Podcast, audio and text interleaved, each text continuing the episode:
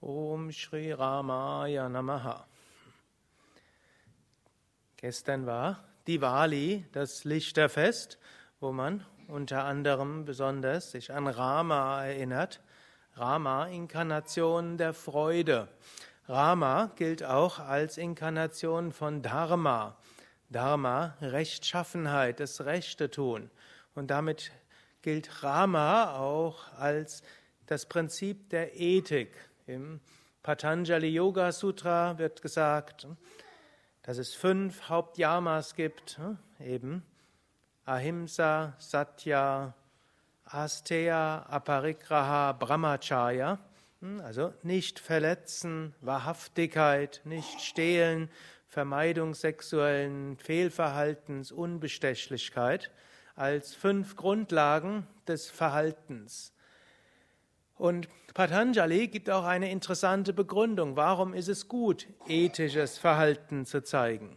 Hm, Patanjali sagt dort, ethisches Verhalten hilft einem zur Verwirklichung zu kommen. Yama ist der erste der acht Ashtangas zur Verwirklichung. Aber er sagt dann an einer anderen Stelle, wenn man das Gegenteil von einem ethischen Leben führt, also ein unethisches Leben, insbesondere andere verletzt.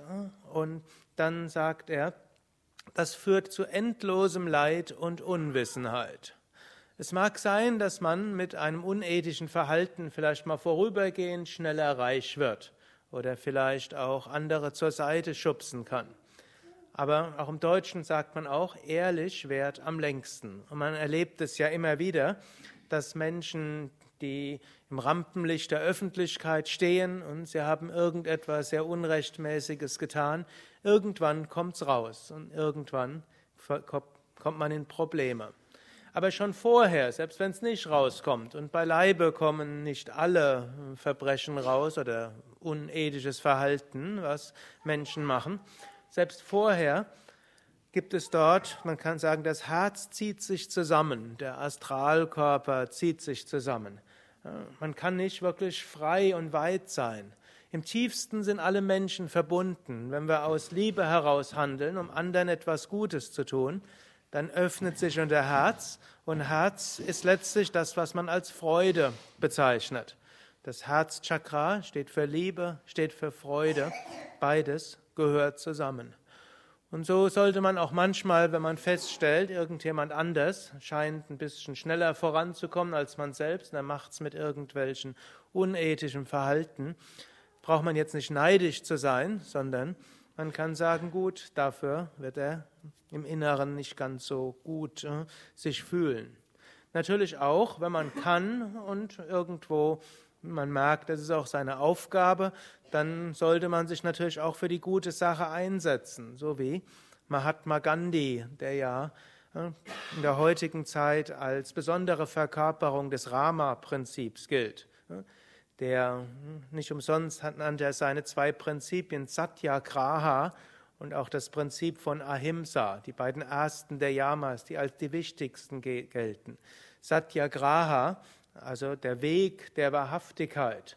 Wobei bei Gandhi Satyagraha nicht einfach war, keine Lügen zu erzählen, sondern Satyagraha beinhaltete, hm, sich für ein ethisches Verhalten einzusetzen.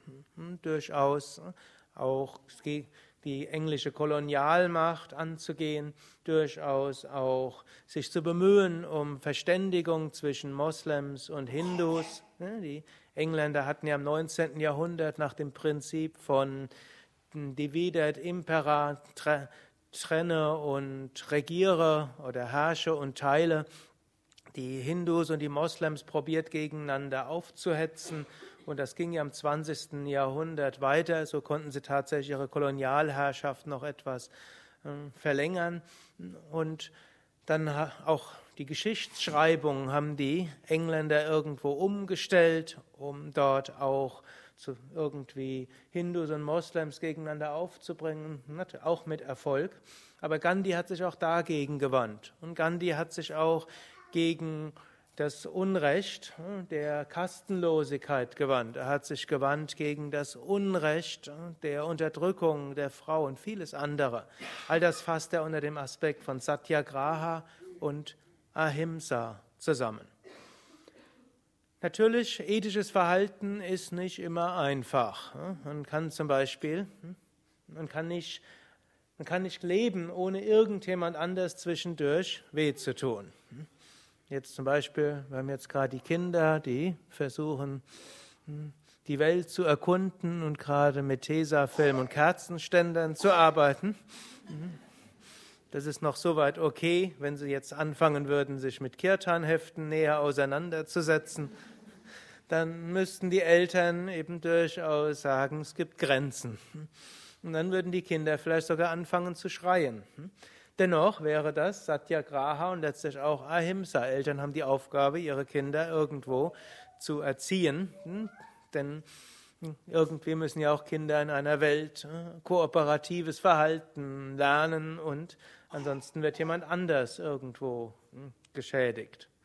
So ist es nicht immer einfach.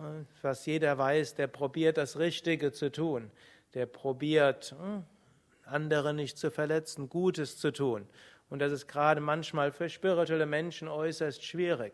Da will man was tun für die gute Sache und dann gibt es Menschen, hm, denen passt das nicht, was man macht. Dann probiert man auf deren Bedürfnisse einzugehen, dann kann man wieder auf andere nicht einzugehen.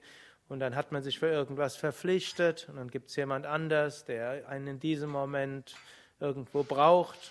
Man kann nicht alles machen. Und so ist natürlich der Weg äh, von Rama ein Weg der Bescheidenheit. Ich hatte gestern so die Ramayana in Kurzform erzählt. Und was ich dort nicht erzählt hatte, sind diese verschiedenen Momente, wo auch Rama nicht wusste, was er jetzt eigentlich machen soll. Selbst wenn Gott auf die Erde kommt, das ist die Symbolik dieser Mythologie, selbst Gott weiß manchmal nicht, was das Richtige ist. Das sollte uns trösten und bescheiden machen. Wir finden das auch bei, auch bei Jesus. Er sagt irgendwo, Vater, lass diesen Kelch an mir vorüberziehen, doch nicht mein Wille, sondern dein Wille geschehe. Auch Jesus an einer Stelle dachte, so wäre es eigentlich besser, aber nicht mein Wille, dein Wille geschehe. Und so können wir nur nach bestem Wissen und Gewissen handeln, im Wunsch, das Rechte zu tun, im Wunsch, anderen helfen, zu helfen und zu dienen, im Wunsch, dabei niemanden zu verletzen, im Wunsch, Gott zu dienen und in der Bescheidenheit, dass letztlich das Leben in dieser Welt ein unvollkommenes ist. Die Vollkommenheit finden wir im Herzen, die Vollkommenheit finden wir in der reinen Bewusstheit im Unendlichen und Ewigen. Hariam Tatsat.